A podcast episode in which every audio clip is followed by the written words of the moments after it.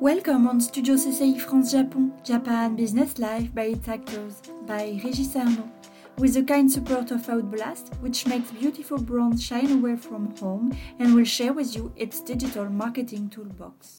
I am here today with uh, Olivier uh, Martinez and uh, Julien Doust. Uh, good morning. Good morning. Good morning, Régis.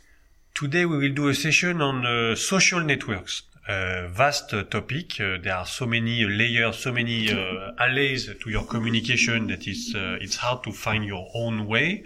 First of all, how do you choose which network when you have a brand to, to promote? On which criteria uh, to target which audience in Japan? That's a very good question. So each social platform in Japan has a different type of audience and a different use. So depending on the type of brand and the target audience, mm, there will be different platforms that will have priority over others. Outblast is an agency that specializes in premium and luxury brands in Japan. So for our clients, typically the go-to social platforms are Instagram, TikTok, Line, Twitter, and then Facebook in that order. Line has a particular presence, of course, in Japan, uh, historically in Japan and I would say Korea and Taiwan. Why is that, in your opinion? Why do Japanese respond have responded so much to this day to Line? So, firstly, because uh, Line started off as a messaging app. It did not start off as a social network. It is a messaging app like WeChat or like WhatsApp. But Line has gone way beyond just messaging and has created a huge ecosystem that offers music, manga, restaurants, just about anything you can think You of. You can pay your tax, uh, perhaps. You can. Uh, Yes, you, you can pay anything actually with Line Pay. So it, it's now a, a huge ecosystem uh, that is ultra practical. And I think today we have over 80 million users users on the Line app. It's 80 million daily users online. Let's talk about Twitter. Uh, Elon Musk uh, said a few days ago at the time of recording that uh, he wanted uh, Twitter to be like what Twitter is for Japan. Some surprisingly, uh, I think he was making the point that Twitter is extremely important in the in the social life of Japan. Can you talk a bit about that? Yes, Twitter uh, indeed has a, a very specific audience in Japan. It is used mostly and mainly to comment what is happening right now. In Twitter, the conversations are happening live and they are mostly linked to any type of event that may be happening right now in Japan. So we use Twitter for brands when promoting uh, pop-up stores, when promoting special campaigns, anything that has either a, a specific value in the moment or that is promoting a physical event. So Twitter, in some way, is uh, with Line the most omni-channel uh, social media platform that we have in Japan. So one thing that is was uh, that is striking when you look at the way luxury brands communicate, in my opinion, is the weight of magazines of the printed press uh, historically and even to this day. When you talk to to CEOs of, of luxury brands, they say, well, magazines are beautiful in Japan, so it's much better than let's say, for example, uh, out of home advertising, which usually is a spread in the stations. Does does a network like Instagram uh, did, did they change that? Do, do you disagree with such uh, assessment? So, when we talk about uh, print in Japan, I think it's a topic that we should address in our PR Okay. uh, section uh, Okay. because the, um, um, it's a ve- it's a very specific way of working in Japan rela- relative to print, and uh, as everywhere in the world, uh, print has been uh, less and less uh, effective past decade Okay. uh, basically. The, but it's a very interesting topic in how do we penetrate this market as well in Japan, and that's why we have a PR department that's linked to our influencer department. But we'll talk about that in the next section. Okay, so as for the, the, the social network importance today, how do you proceed? Do you have a kind of way of, of uh, enrolling influencers that then stay? How do they stay faithful to the brand? How do they? Do you attract them by the, the content, by their they feel the philosophy of the brand? Can you can they stay attached to the brand for a long time? In, in a network that is so where the, the fidelity is so uh, on and off.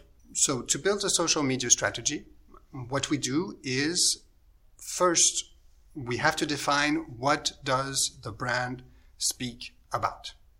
We cannot only talk about the brand.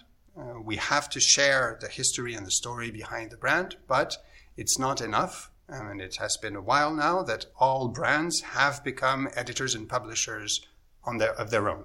Mm-hmm. So the brand has to define the topics that are close to the brand, and are, those are the strong points that these are the topics that the brand is going to talk about. And then there is what the audience is interested in.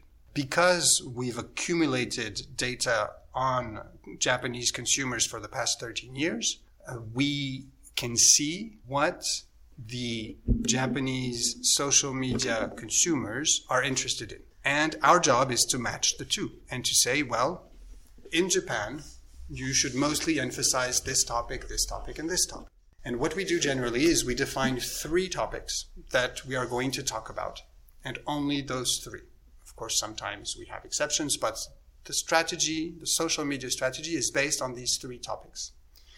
And then we define a pace, a rhythm of publication. How often can we afford to post?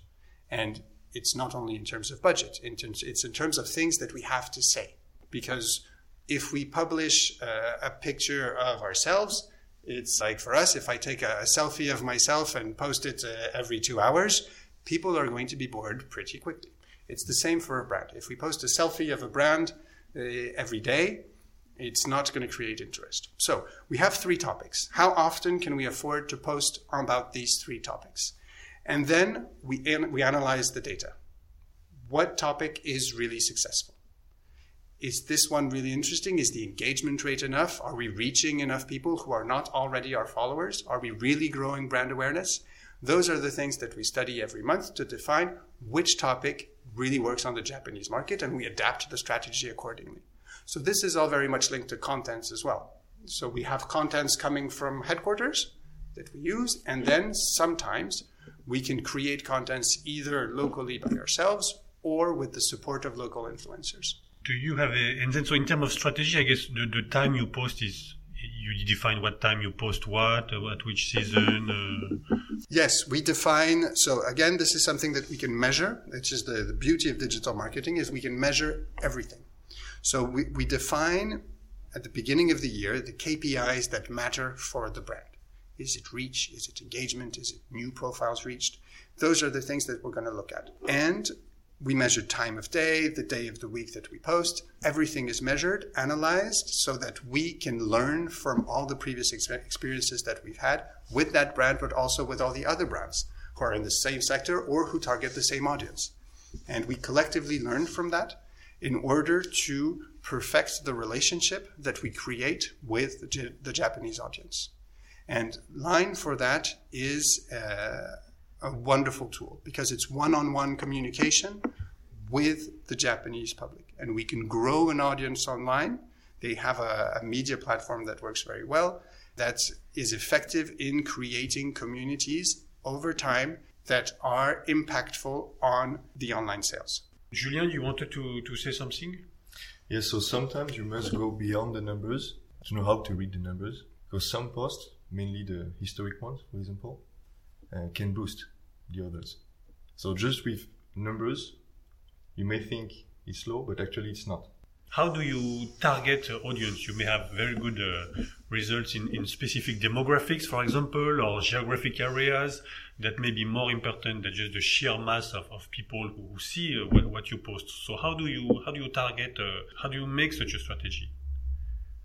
So everything starts with the audience that we want to reach. It's very important when you do social media marketing to know who you are talking to. Social media is a has to be taken as a one-to-one conversation.